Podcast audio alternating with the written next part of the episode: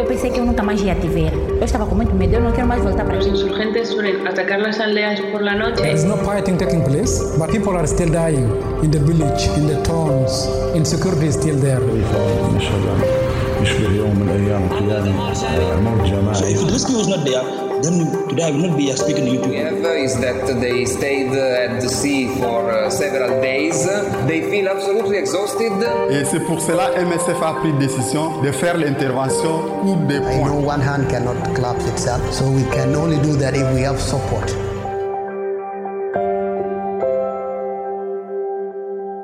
Olá, está com o Primeira Linha, o podcast da Médicos Sem Fronteiras Portugal, onde contaremos as histórias e as experiências vividas por quem está nas linhas da frente de crises e emergências humanitárias pelo mundo fora.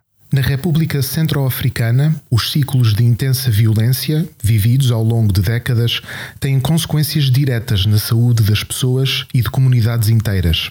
Causam feridas visíveis e feridas invisíveis. E têm impactos que resultam numa grave falta de acesso a cuidados de saúde, uma escassez de profissionais com o treino adequado e muito limitados recursos nos serviços médicos que frequentemente são alvos do conflito. É uma crise muitas vezes esquecida, mas também uma crise maciça e uma emergência de saúde.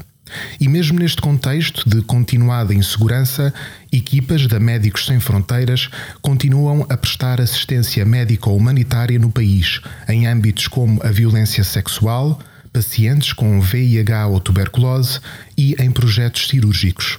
Em todos, os cuidados em saúde mental assumem um papel fundamental. Temos connosco a psiquiatra Filipa Coelho, que esteve três meses a trabalhar em diversos projetos na República Centro-Africana. Com ela, vamos conhecer melhor a crucial importância de integrar estratégias de saúde mental nos programas da MSF no país. Filipa, bem-vinda. Olá, bom dia. Obrigada. Como é que foi parar à República Centro-Africana? Ora, a minha passagem pela, e o meu trabalho pela República Centro-Africana vêm já integrados um pouco ah, num percurso profissional e também pessoal que, que tenho, que já, que já é um, um projeto já mais antigo. Ahm, eu posso dizer que, que a motivação, que o interesse vem já de há bastantes anos.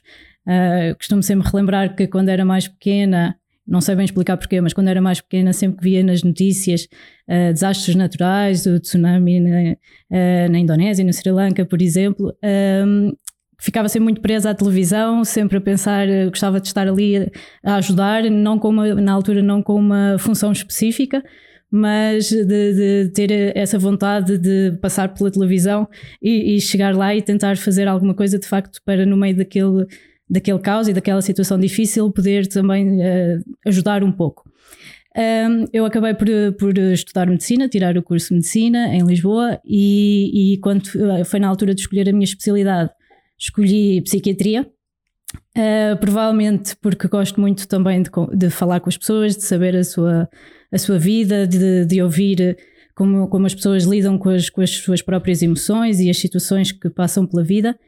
E, e porque são, uh, é uma, um, são comunidades, é uma, uma população que, no geral, é muito negligenciada em todos os contextos, em todos os, os países. E, e sempre foi, essa sempre foi uma, uma vontade minha de trabalhar com as pessoas que, que no geral têm menos, estão em situações mais vulneráveis no geral. A Médicos Sem Fronteiras, quando acabei a especialidade. E ao longo da especialidade fui, fui me interessando também por temas da, da psiquiatria, uh, que são um pouco mais, mais semelhantes com, com o trabalho humanitário, uh, com, com as adições, com as populações em, em situação de sem-abrigo, com a psiquiatria cultural, no fundo, como, a- como a cultura nos, Uh, modifica a forma também como, como vivemos as experiências e como, como lidamos com as situações, como exprimimos aquilo que estamos a sentir. E, e quando acabei a, especialidade, decidi, decidi juntar-me à Médicos Sem Fronteiras, à organização, e fiz a minha primeira missão em 2022, no Sudão do Sul, durante seis meses. E, e a seguir foi-me foi oferecida, no fundo, a missão, a missão de, na República Centro-Africana, de onde voltei agora recentemente, Muito recentemente, há quanto tempo? há cerca de um mês. Tudo muito recente ainda. Ahm, só para contextualizar um bocadinho, porque nós, quando falamos em doença mental, pensamos muitas vezes só na parte da psicologia, não é? Um bocadinho como nós estamos agora, sentados frente a frente com outra pessoa a falar, só que os psiquiatras estão numa espécie de meio termo entre a psicologia e a medicina, digamos, eh, normal, eh, digamos assim. Eh, qual é que é a principal diferença entre a psicologia e a psiquiatria e como é que a psiquiatria pode ajudar em situações de emergência humanitária como esta? A diferença mais evidente, no fundo, entre a psiquiatria e a psicologia, apesar de não ser a única, tem a ver com, com a utilização de, de, de, de fármacos, não é? Portanto, ser um, um, uma intervenção que é medicalizada. Um, existem outras diferenças e, e as pessoas-alvo também são um pouco diferentes, um, mas, na minha opinião, a, a Médicos Sem Fronteiras faz uh, uma abordagem em termos de saúde mental de uma forma global um, que é muito rica e que faz muito sentido. Uh, não só no, nos contextos humanitários, mas também de uma forma mais geral, que, em que temos uma pirâmide, no fundo, dos cuidados de saúde mental, e, e na base da saúde mental estão uh, as intervenções psicossociais, não é? O apoio psicossocial que qualquer pessoa uh, pode vir a beneficiar, seja por uma situação ou por outra, com as dificuldades da vida, uh, e que depois se vai centralizando uh, e especificando, espe especializando no fundo em, na doença mental, que, que, são algumas doenças que nós conhecemos, a depressão grave, a esquizofrenia ou outras psicoses, a doença bipolar, uh, o, as adições, não é? as dependências de, de, substâncias, de álcool ou de outras. Uh, algum, no contexto humanitário também, muito especificamente, uh, as situações de stress pós-traumático com um grande impacto no dia a dia, e portanto a psiquiatria acaba por, de facto, é uma área médica, portanto está um bocadinho entre a área médica e a área psicossocial, mas acaba por fazer também a ponte uh, entre as duas e trabalha muito em conjunto também com a, com a restante equipa, com os restantes profissionais uh, da, da área da saúde mental, seja conselheiros, os psicólogos. Falando especificamente da República Centro-Africana, ainda contextualizando um bocadinho, eh, é uma zona do globo que enfrenta desafios tremendos do ponto de vista dos cuidados de, de, de saúde. Eh, há, há, números impressionantes eh, relativos a isto. Há apenas 0,6 médicos para cada 10 mil pessoas, portanto, menos de um médico para 10 mil pessoas. A propósito, é uma das taxas mais baixas de todo o mundo. Apenas 45% das estruturas de saúde estão operacionais ou minimamente funcionais. E aqui, quando, quando dizemos funcionais, estamos a falar de coisas básicas como água potável, colchões nas camas, uh, medicação uh, básica e a esperança média de vida é pouco mais de 54 anos. Se eu fosse hoje uh, visitar a República Centro-Africana, até na sua capital, que condições de cuidados de saúde é que eu encontraria? Existem, principalmente na capital, Bangui, existem algumas estruturas governamentais. Uh, muitas delas funcionam, uh, lá está, com muito poucos profissionais, ou com profissionais, muitos deles também pouco capacitados, um, e com estruturas que, que, que, não são as mais adequadas, seja por não terem água potável, por exemplo, não terem eletricidade. Fora da capital, a situação é muito mais difícil, Depende um bocadinho das zonas e se são zonas que atualmente vivem uma situação de conflito ou não, mas que no fundo o conflito é generalizado a praticamente o país, o país todo, toda a área. Uh, fora, de facto, fora da capital, as estruturas governamentais são praticamente inexistentes. Ou se existem as infraestruturas, estão destruídas ou não estão a ser utilizadas. Existem algo, obviamente existem algumas organizações, uh, algumas organizações humanitárias, uh, Médicos Sem Fronteiras e outras, que tentam comatar um pouco esta, estas falhas governamentais. Uh, algumas estão, estão muito centradas na capital, outras, como a Médicos Sem Fronteiras, têm vários projetos a nível de outras áreas do país, na capital e projetos fora da capital. E, portanto, a minha passagem passou também exatamente por, por outras regiões do país também. Uhum. Muitos psicólogos e psiquiatras na República Centro-Africana? Não, basicamente não. Uh, a nível nacional, portanto, não existe nenhum psiquiatra, já existiu. Uh, e entretanto, segundo sei, acabou por sair do país, porque acontece muito com profissionais uh, mais capacitados, uh, acabam por sair do país para fazer os seus, os seus, estudos, ou progredir nos seus estudos, ou para procurar melhores condições de vida. psicólogos também não, não, não é comum existirem. Uhum. Portanto, mesmo nos nossos projetos da Médicos Sem Fronteiras, um, não existem psicólogos, existem na República Centro-Africana, existem outros profissionais, conselheiros em saúde mental. Trabalhamos muito também em conjunto com, com outros profissionais mais de, que trabalham mais na comunidade, educadores uh, terapêuticos, que chamamos assim, portanto, pessoas que, que, se deslocam também às comunidades para fazer uma educação para a saúde e para a saúde mental em específico. Profissionais, psiquiatras e psicólogos não existem. Uhum.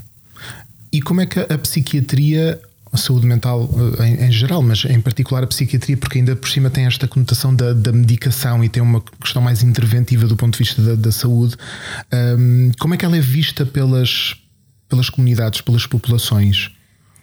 Eu diria que antes de, antes de falar sobre isso, portanto, como, como a psiquiatria e a medicação psiquiátrica é vista pelas comunidades, um, a saúde mental no geral, como é que é vista e a doença mental, como é que é vista.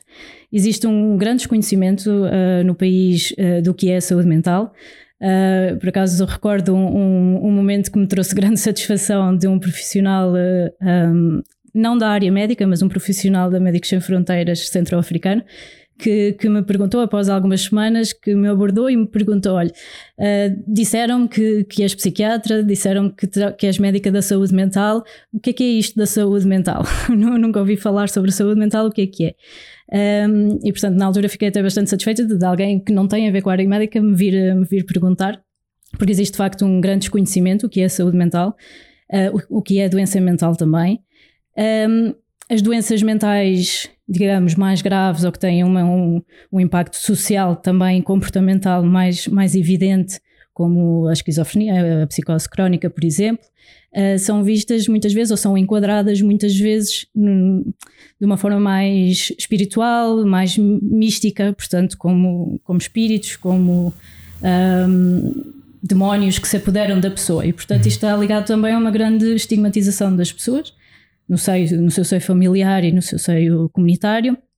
Um, a saúde mental, depois, os cuidados de saúde mental ou a, a medicação, o que eu tenho sentido pessoalmente, isto é uma opinião pessoal, o que eu tenho sentido é que são, de certa forma, bem recebidos. Sinto que as pessoas precisam, de facto, vem uma, uma solução, vem uma ajuda e é, como dizer, uh,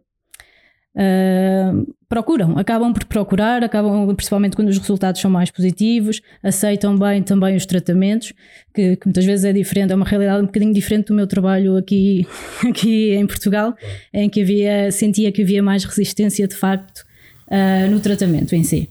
Acha que há mais resistência uh, cá em Portugal do que na República Centro-Africana? Sim, essa é, a minha, é uma opinião pessoal. A, apesar sim. dessas, uh, apesar de, de, para aquelas comunidades haver uma explicação, lá está, uh, espiritual, uma espécie de explicação alternativa com a realidade que eles conhecem, que explicam aqueles fenómenos, mas quando percebem que vocês vão para ajudar, eu deduzo que também haja uma comunicação entre as comunidades e que percebam: olha, a Filipa vai-vos ajudar se vocês forem lá depois nesse contacto com as pessoas, vocês têm há a tendência de corrigir certas percepções erradas, uh, assumem essas percepções a vosso favor, como é que se joga com, com essas interpretações tão diferentes? Sim, isso é uma pergunta interessante. Queria só dizer que de facto uh, a palavra que depois passa na comunidade, uh, espero que não seja que a Filipa está lá para ajudar, porque o, o, o nosso grande objetivo no fundo é capacitar outros profissionais e profissionais que são contratados localmente, portanto, neste caso centro-africanos, um, que no geral no meu, no, na minha experiência pessoal uh, como psiquiatra, é principalmente alguns médicos e alguns enfermeiros. Uh, para serem, obviamente, eles a fazer depois o, o a para serem autónomos. De, exatamente, serem eles a fazer a prestação de cuidados e darem este sentido de continuidade e de longevidade também aos programas. Um, mas sim, isso passa sem dúvida na comunidade uh, passa a palavra de que existe neste centro profissionais que podem ajudar nestas situações e as pessoas vêm. As pessoas vêm muitas vezes também com, com as crenças, não é? Que muitas vezes são partilhadas também pelos profissionais e, portanto, isso também é uma parte do trabalho que, que fazemos, porque, obviamente, os profissionais fazem parte, estão, estão integrados, não é? Na sua comunidade, na sua cultura. Um, essa é uma questão que é, pode ser discutível, acho eu, como é que nós gerimos depois essas crenças.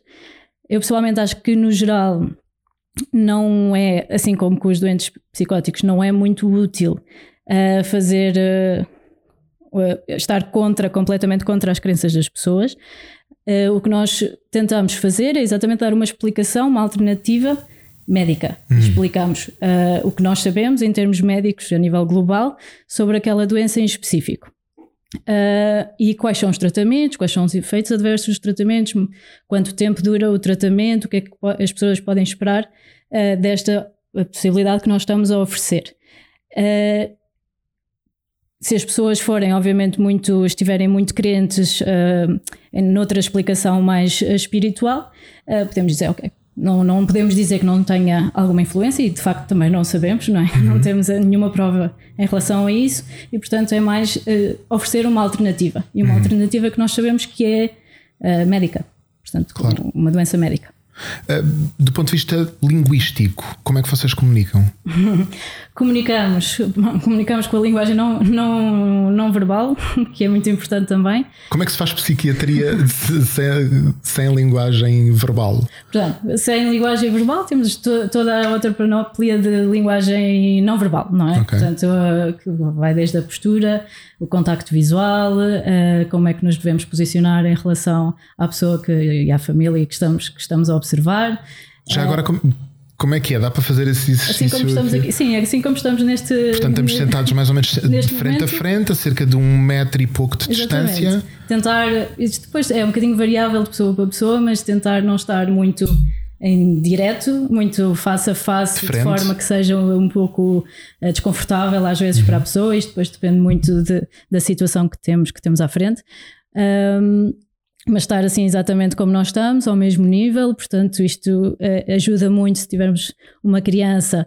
Não convém estarmos a falar de pé com uma criança que está num, que é mais baixa, que está num nível mais baixo, portanto, tentamos estar ao mesmo nível uh, olho a olho. Uhum. Se tivermos um, um, paciente que se começa a agitar ou a ficar mais agressivo e se levanta, também não convém, não convém estarmos nós numa situação de mais vulnerável e, portanto, devemos nos colocar à mesma Levantam-se também. Exatamente, levantamos também. Portanto, isto são coisas que vamos treinando e aprendendo. Uh, tentar sempre, isto é o ideal, estarmos próximo também da, da de uma porta de, de, fuga, no fundo, que é a porta, não é? Okay. Exatamente. Por uma questão de segurança para uma vocês? questão de segurança para nós próprios também. Se, se a situação ficar um bocadinho mais tensa, termos uma oportunidade de sair ou de chamar mais alguém, por exemplo. Uh, o contacto visual é importante, de, de uma forma que, que, não seja nem muito intrusiva, mas que também não seja desligada, não é? Não ter outras distrações, o telemóvel, outras pessoas a, a interromper. Claro que isto é o ideal e depois às vezes é o que, o que acontece é um bocadinho diferente. Mas a linguagem não verbal é importante, o tom de voz, a forma como falamos, a, a postura.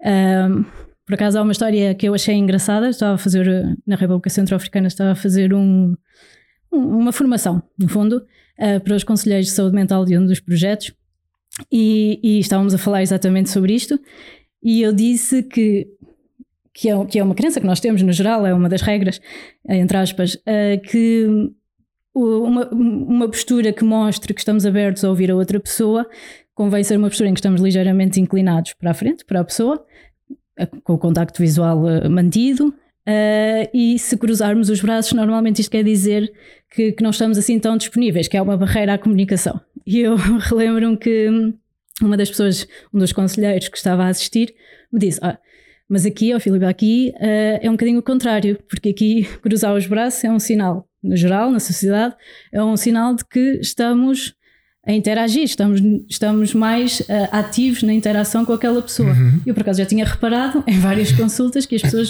cruzavam os braços muito facilmente, uh, ou quase toda a hora, e tinha pensado, ok, se calhar ainda não se falou sobre este assunto. E eu é que estava completamente enganada, porque de facto há coisas que.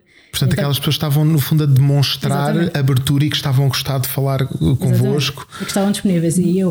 Uh, estava a pensar ao contrário, não é? Portanto, uhum. é um, o mesmo gesto que tem, uh, no fundo, significados opostos, totalmente claro. opostos, em culturas diferentes. Claro. E portanto isto achei engraçado e são coisas que nós vamos também aprendendo. Claro. Em termos da comunicação agora verbal, Sim. falam, comunicam em. A maior parte das pessoas falam em francês. Uh... Um, portanto, a, a, a, língua nacional, a língua nacional da, da República Centro-Africana é o sango, que é falado praticamente pela população toda do país. O francês é muito falado na capital, fora uhum. da capital menos ou mesmo que seja falado muitas vezes não é falado ao nível ou com o nível de vocabulário ou de fluência uh, que permita uma, uma, uma entrevista psicológica ou uma uhum. entrevista psiquiátrica. Um, também porque falar sobre emoções é, é, muito mais difícil numa língua que não, não somos nativos, não é? Muito mais difícil.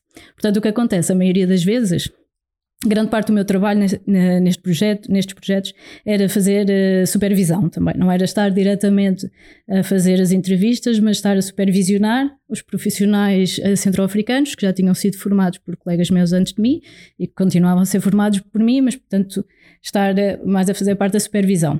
Que também é difícil quando eu não, não falo a língua, obviamente, quando não falo a língua em que está a ser feita a entrevista.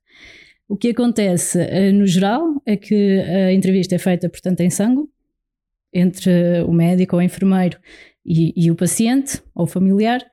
Um, e eu, quando quero intervir ou que tenho questões a fazer ou quando me traduzem, traduzem-me em francês. Às vezes, assim, portanto, claro que eu não consigo avaliar nem avaliar nem compreender uhum. tudo o que é dito. Portanto, estou muitas vezes mais focada na, lá está na comunicação não verbal e depois também naquilo que, que me passam do que conseguiram apurar uh, ou do que, que, as pessoas disseram. Um, às vezes há situações engraçadas e lembro-me na República Centro-Africana em que eu estava, portanto, uh, eu estava a supervisionar um médico que me estava a falar em francês e eu com ele em francês.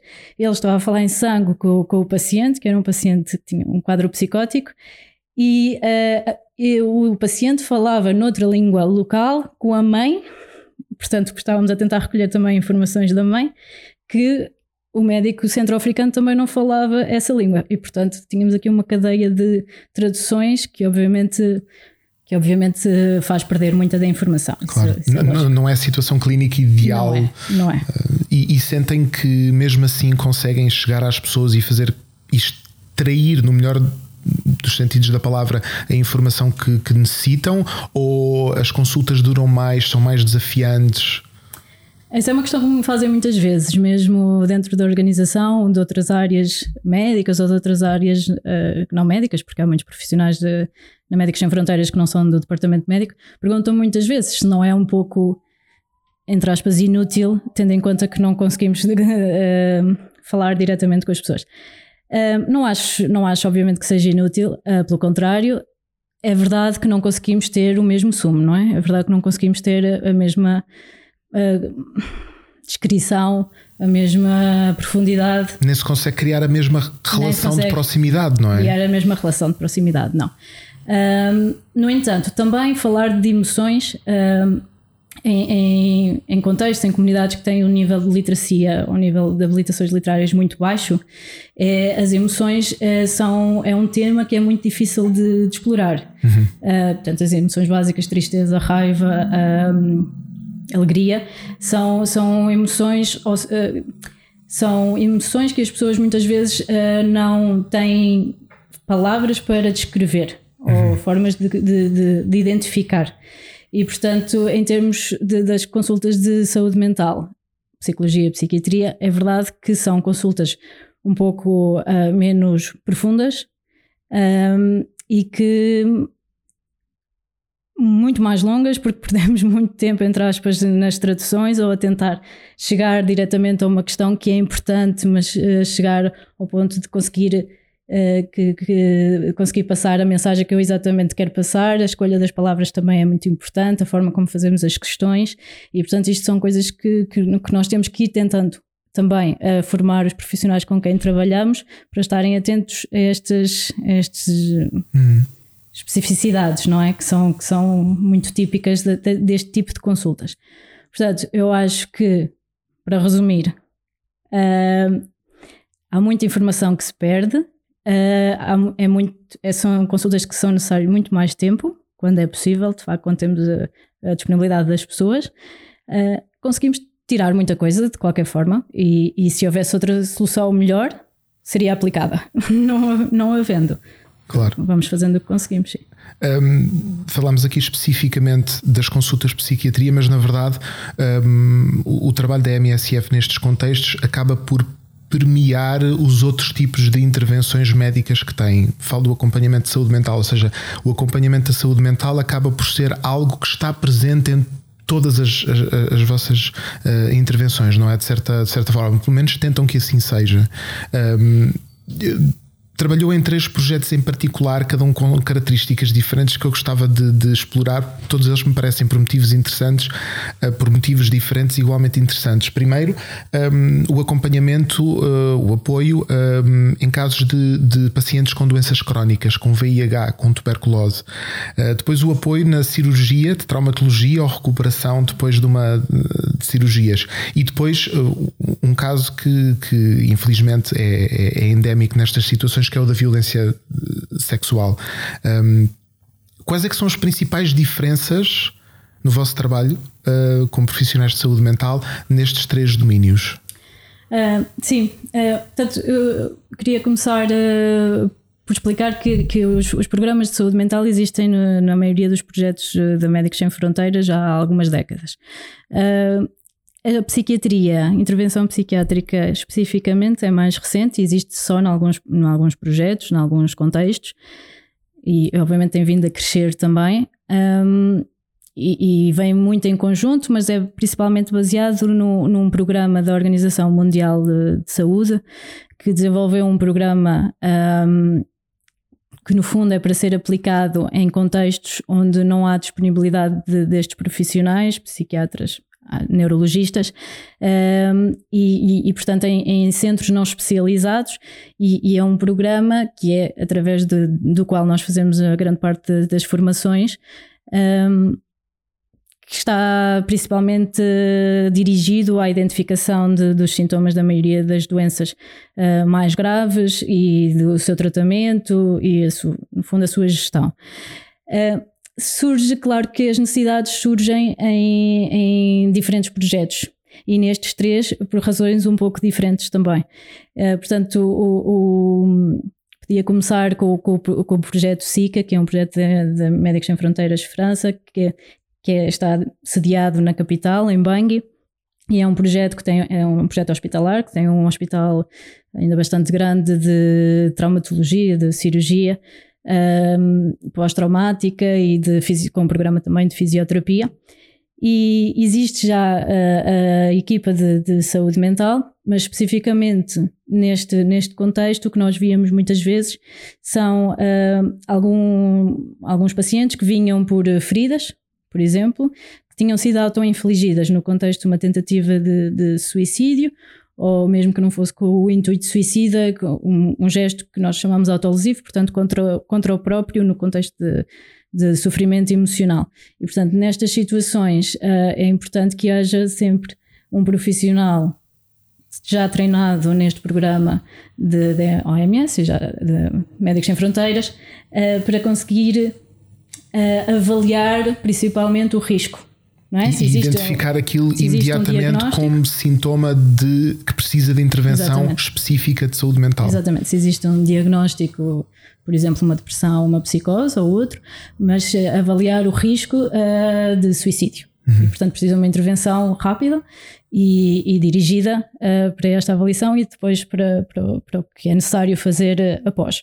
O que é necessário fazer após pode passar por uma intervenção psicossocial, por sessões de, de counseling, por exemplo, ou psicológicas, não tem necessariamente que significar uma intervenção medicalizada, uhum. mas é importante que, que a avaliação e depois também o acompanhamento passe por estes profissionais que, médicos, uhum. porque psicólogos ou conselheiros em saúde mental, por exemplo, não são uh, profissionais médicos, são paramédicos, no fundo, uhum. não é?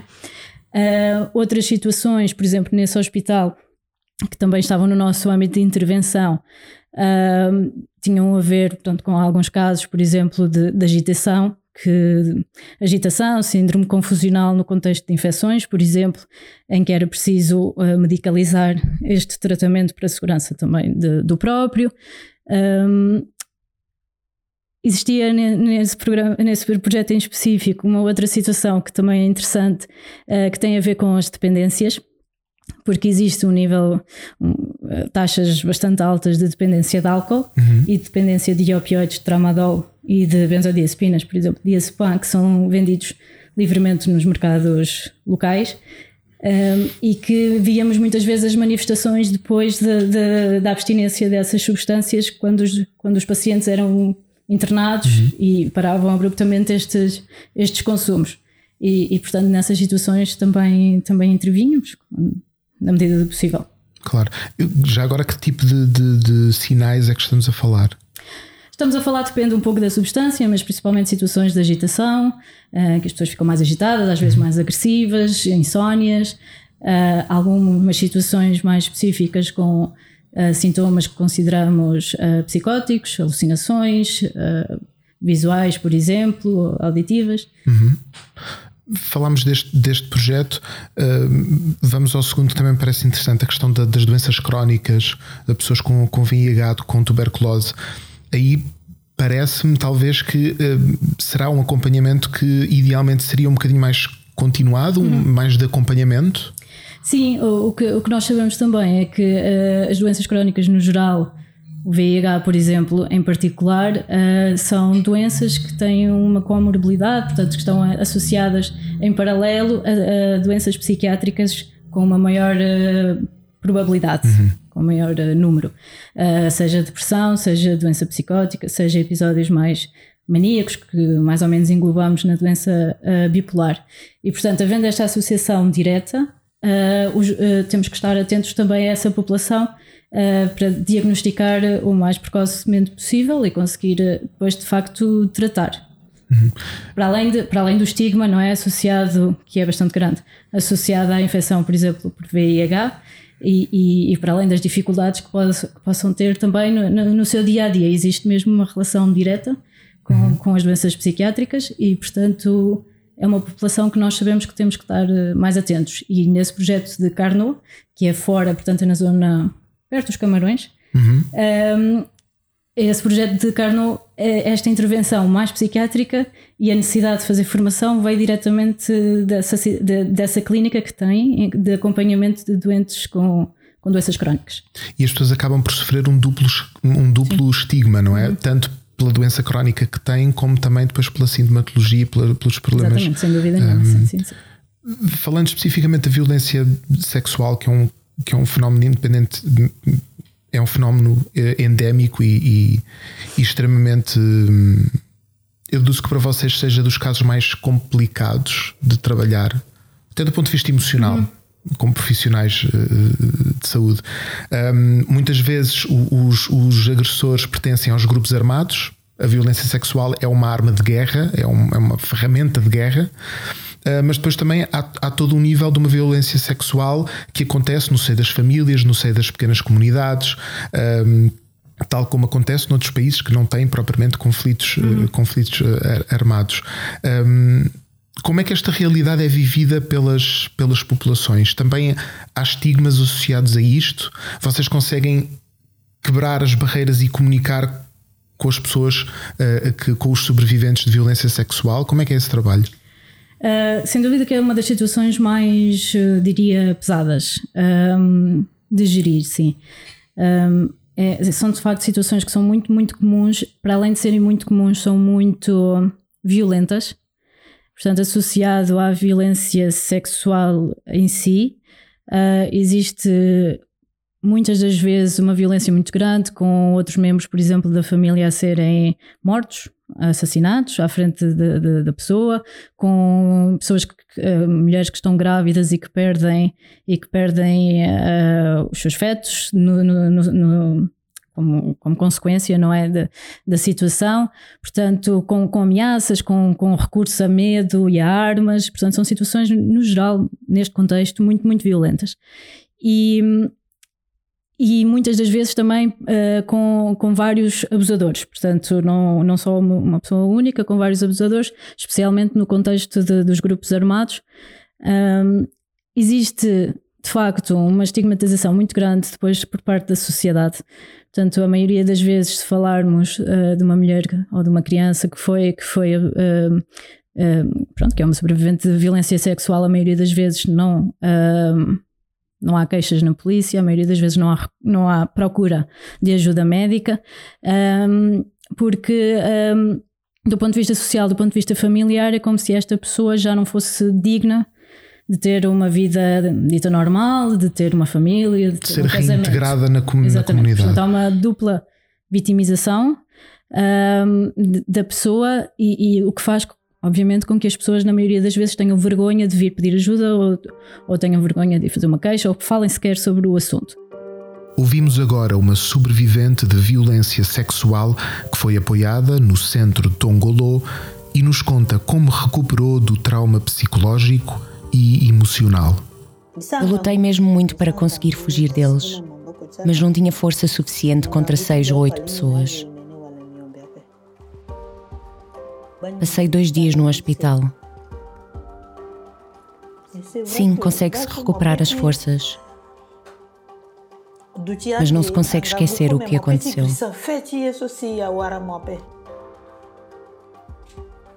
É algo que nos corrói o coração. Mas se chamamos a nós mesmas líder, temos de ser fortes. Sou uma mulher que volta sempre a reerguer-se e que permanece de pé. Isso fez com que eu tivesse forças para criar uma associação ligando outras mulheres na mesma situação para sermos uma associação. No caso dos homens, porque também há muitos homens um, sobreviventes não é, de, de violência sexual, muitas vezes é ainda mais difícil, por assim dizer, porque a estigmatização é ainda maior e, portanto, há menos procura, hum. menos reconhecimento e menos procura. Um, a Médicos Sem Fronteiras tem um, um projeto específico de violência sexual na capital, em Bangui, que é o projeto Tongolo, que, que significa na, na, língua local, uh, significa, é no sangue, significa estrela. Uh, e é um projeto que, que, que, funciona muito bem, na verdade. É um projeto que é, engloba várias áreas, engloba a área médica, um, ehm, desde tratamento de feridas se houver necessidade, a prevenção e vacinação de doenças sexualmente transmissíveis, por exemplo, um, engloba a área psicossocial com conselheiros em, em, saúde mental e engloba a área de social, portanto, de reintegração social e apoio social que seja necessário. Uh, e, e, é um projeto que tem vindo cada vez a ter mais e mais e mais e mais procura. Uhum. E cada vez mais também por parte de homens, o que eu, que eu acho que é, que é muito bom, não é? Obviamente não quer dizer que haja mais, mais um, agressões sexuais, quer dizer provavelmente que existe maior reconhecimento pela, pelas comunidades em que existe este centro que dá ajuda e, e portanto que venham procurar hum, mais. Um, algumas algumas uh, situações que são, que, sim, que são muito difíceis, lembro-me de uma de uma rapariga jovem que, que veio e que vinha constantemente às consultas de saúde mental, mas que durante as primeiras nunca falava, portanto não interagia de tudo e havia grande pressão da família para ela falar, zangados por ela não, não estar a verbalizar uh, nada. Uh, também muita frustração da parte dos profissionais de um bocadinho, vem aquele um bocadinho sentimento de ok, não queres a minha ajuda, também não vou, não vou continuar. Portanto, isto também é uma coisa que nós tentamos, de, no fundo, explicar que é o sofrimento emocional uh, também muitas vezes se, se, se, demonstra desta forma, não é? Uhum. Uma certa retirada social, não é? Uma certa um, ehm, paragem da comunicação, porque, porque a, a experiência foi de tal forma tão difícil que a pessoa tem que se proteger de certa forma um bocado. Um, ehm, existem algumas dificuldades de, de, de, interação, no fundo, mesmo de tradução de, de, palavras. Por exemplo, a palavra violação não existe, não existe em sangue e, portanto, muitas vezes. Ou seja, não existe um conceito, para além uhum. de não existir a, a, a, palavra, não existe um conceito. O sobrevivente que... não pode chegar ao Exatamente. pé de vocês e usar uma palavra ou um conjunto de conceitos que diz isto aconteceu-me a mim. Exatamente.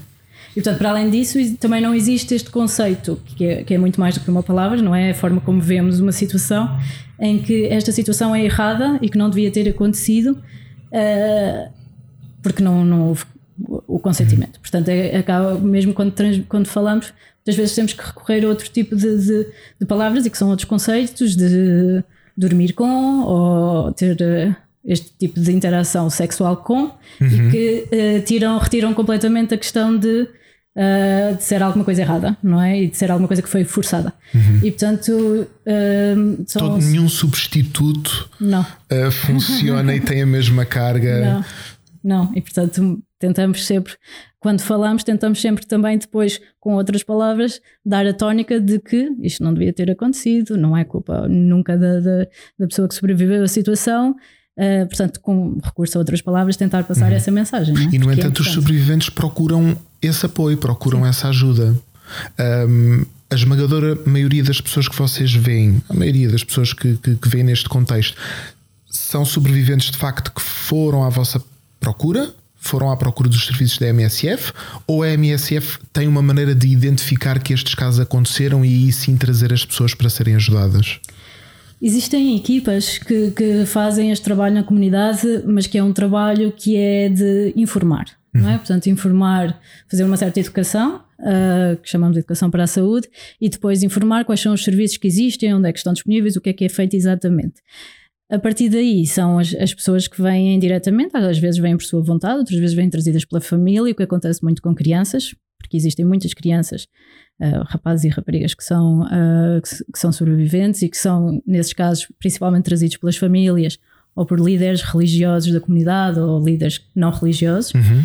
Um, Claro que pode acontecer se algum trabalhador estiver a fazer o seu trabalho na, na comunidade, alguém vir diretamente ter com essa pessoa e não ao centro, mas no geral uhum. são as pessoas que vêm, sim.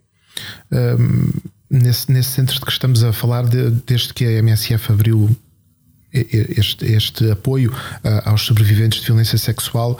Uh, desde 2017, uh, cerca de 6 mil pessoas já foram ajudadas e 50 e pouco por cento são menores. Uhum. muitos destes menores, ou mulheres ou homens adultos, conhecem os, os agressores. Como é que depois é voltar para a sua família, para a sua comunidade? sabendo que muitas vezes o, não existe uma justiça que, que permita uhum. que aquela pessoa seja detida e que seja afastada da comunidade. Eles chegam, recebem o vosso apoio. Como é que é o regresso? Um, o regresso, no geral, é feito nas condições que a pessoa pretende, não é? Claro que é um bocadinho diferente de falar de menores ou falar de adultos, de, de, também dada essa hum, capacidade de, de, de tomada de decisão e também uhum. haver essa permissão, não é? Eh, é feita pela, pela equipa de, do Serviço Social, é feita uma avaliação também de, de risco. Uh, se, no caso de ser uh, um agressor que vive no mesmo, mesmo local, não é? Uh, feita essa, essa avaliação do risco de novos, novos, novas agressões, no fundo.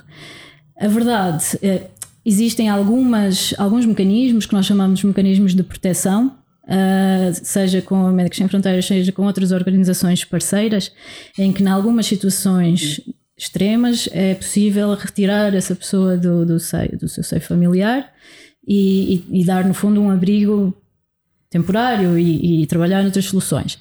Uh, é verdade e é triste que não, são, não é muito frequente isto acontecer porque não há também muitas vezes a capacidade. Uhum.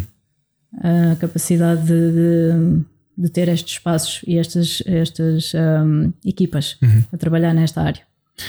E, e, como é que é intervir em saúde mental com os mais jovens, com os mais uh, pequeninos? Não neste contexto de, de, de violência sexual, uh, no geral. No geral. É, é, mais, mais fácil porque são crianças e estão.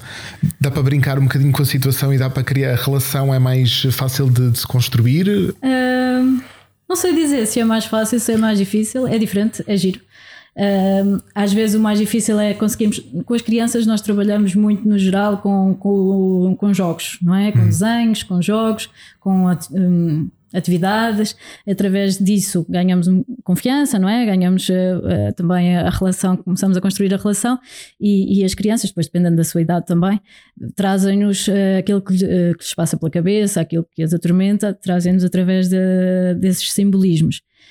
Neste contexto, o mais difícil, muitas vezes, para além da língua, e portanto temos sempre os pais ou outra pessoa a, a tentar traduzir, para além disso, é a acessibilidade de jogos, a acessibilidade de canetas, a acessibilidade das coisas que podemos usar para, para fazer este, este, esta brincadeira, que é uma brincadeira terapêutica, não é? Uhum. Portanto, tem um objetivo. Um, acabamos, por, acabamos por ter que ser muito mais criativos E às Por vezes, exemplo?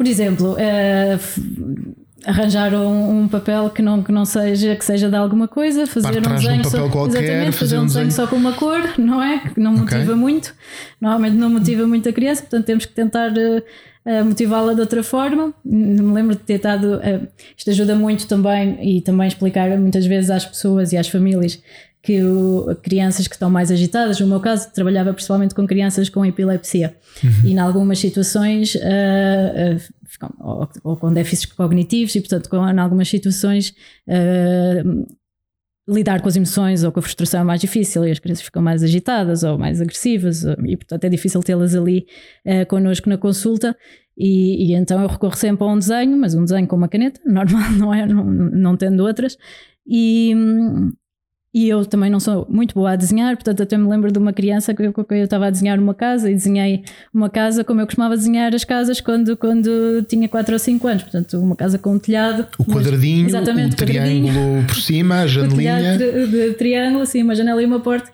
E lembro-me dele ficar um bocadinho irritado e perguntar ao pai o que é isto. O que é isto? E eu lembrei, pois de facto as casas são um bocadinho diferentes aqui, devia ter pensado nisso, agora vou tentar desenhar uma casa mais adequada aqui ao, ao contexto. Um, é tentar uh, ser mais criativo. Claro. Com o que é possível. Às vezes.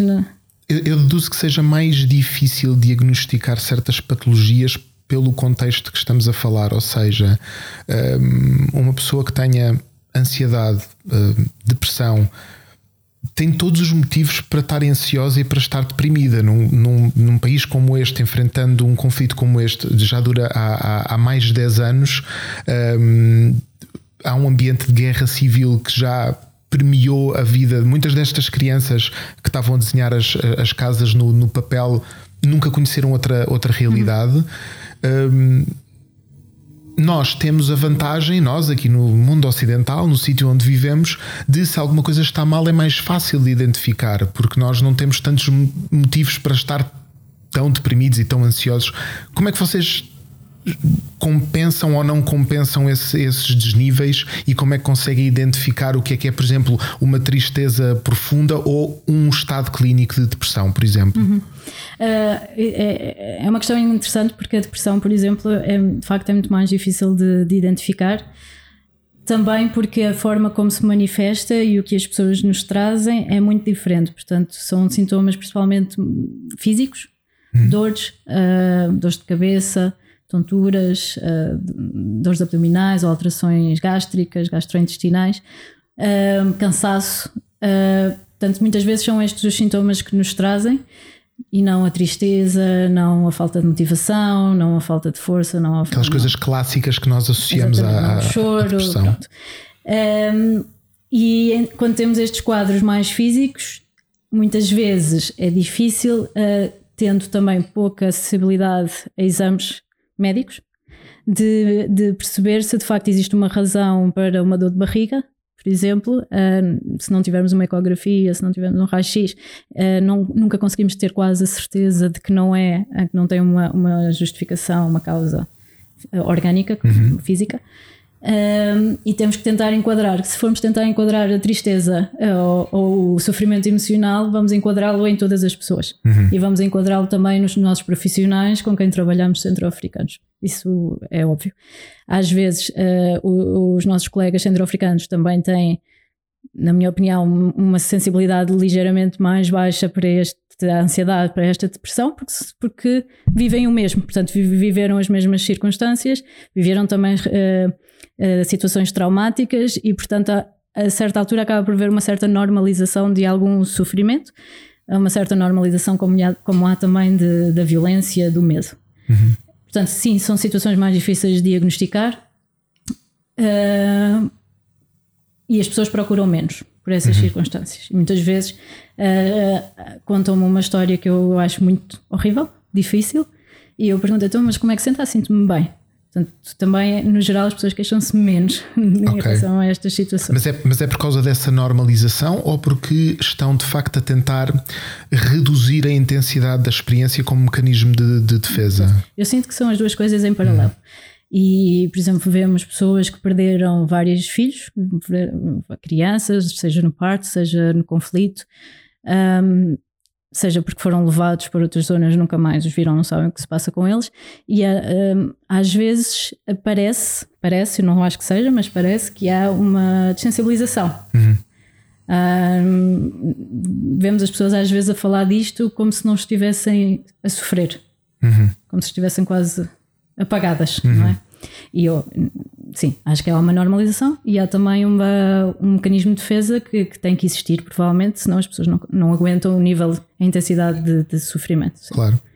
Um, para a pessoa que via na televisão estas situações complicadas quando era mais nova e que se imaginava ajudar estas pessoas e que agora efetivamente esteve lá no terreno, que, que lições ou que surpresas é que traz, positivas ou negativas, uh, da sua experiência na, na República Centro-Africana?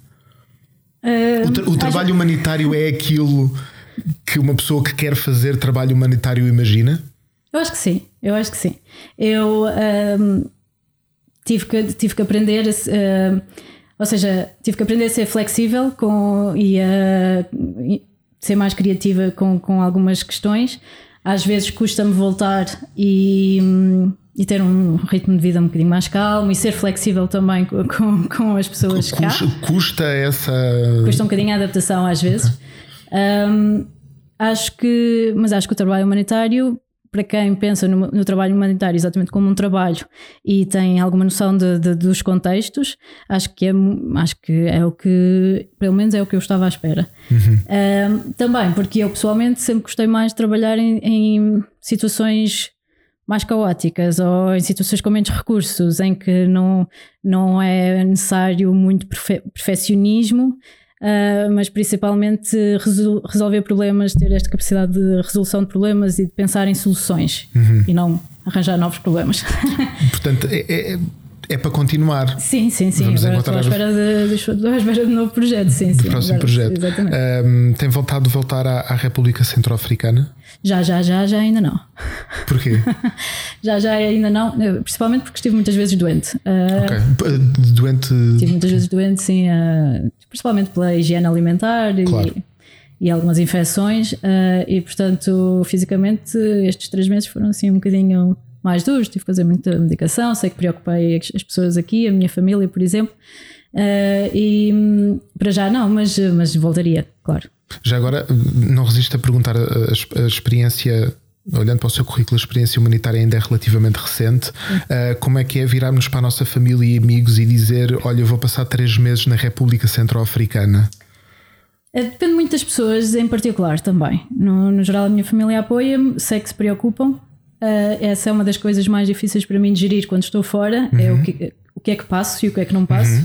O que é que é essencial e que tenho mesmo que dizer porque. E o que é que só convém contar depois? E só convém contar depois, que é o que eu faço habitualmente okay. e algumas não conto. uh, mas, mas as pessoas no geral também têm acesso a alguma informação, apesar de nós cá não recebermos assim muita informação direta uhum. uh, de muitos contextos.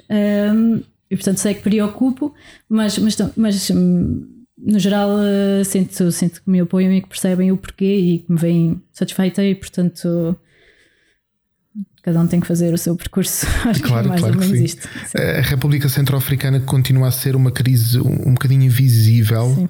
não tão mediática no melhor do, sentido da palavra, uh, não tão conhecida pelas pessoas. Teve no Sudão, que mesmo assim é uma, é uma crise humanitária que toda a gente conhece mais e ouve falar. Um, porque é que acha que a República Centro-Africana continua tão de lado e o que é que gostaria que quem ouvir este podcast retire sobre uh, este país sobre o qual nós não, não, não sabemos quase nada? Sim, uh, não, sabemos, uh, não sabemos quase nada, de facto não chega muita informação. Um, acho que é um conflito que, é muito, muito, muito antigo e também acho que muitas vezes não há muito interesse em saber, em saber mais. Eu estive no Sudão do Sul, que já, é separado, já foi separado do Sudão desde 2011, se não me engano, e o Sudão agora as pessoas conhecem no geral porque, porque começou uma nova guerra, não é? Mas uhum. quando eu estive lá foi antes disso e, portanto, quase sempre que, que eu dizia onde estava, as pessoas não sabiam onde é que era no mapa. Uhum. República Centro-Africana também não, portanto, acho, acho Se bem que, que Centro-Africana é mais fácil. sim, mas acham que eu não estou a falar de um país em específico, claro. acham que estou a falar da região central da África. Um, eu, eu, eu, acho que é completamente essencial que as pessoas tenham mais. Uh, tenham mais informação uh, e tenham mais conhecimento sobre o que se passa, não é de uma forma geral, mas não sinto que seja específico da República Centro-Africana ou do, Sudão do Sul. Um, muitos outros países à volta que, que, estão também em situações semelhantes eh, de conflito e que não falamos sobre isso. Claro. O, o que é que diria a um jovem estudante de psiquiatria ou que queira seguir essa área? Uh, que nos esteja a ouvir e que esteja a pensar que o trabalho humanitário pode ser um, ehm, pode ser um caminho legítimo uhum. para, para, para, a sua vida. Tem algum aviso, uh, alguma recomendação? Uh, eu acho que é uma mensagem importante para espero que outras pessoas vão ouvir, que venham e que venham psiquiatras, porque de facto é preciso, é, é, é imensamente preciso.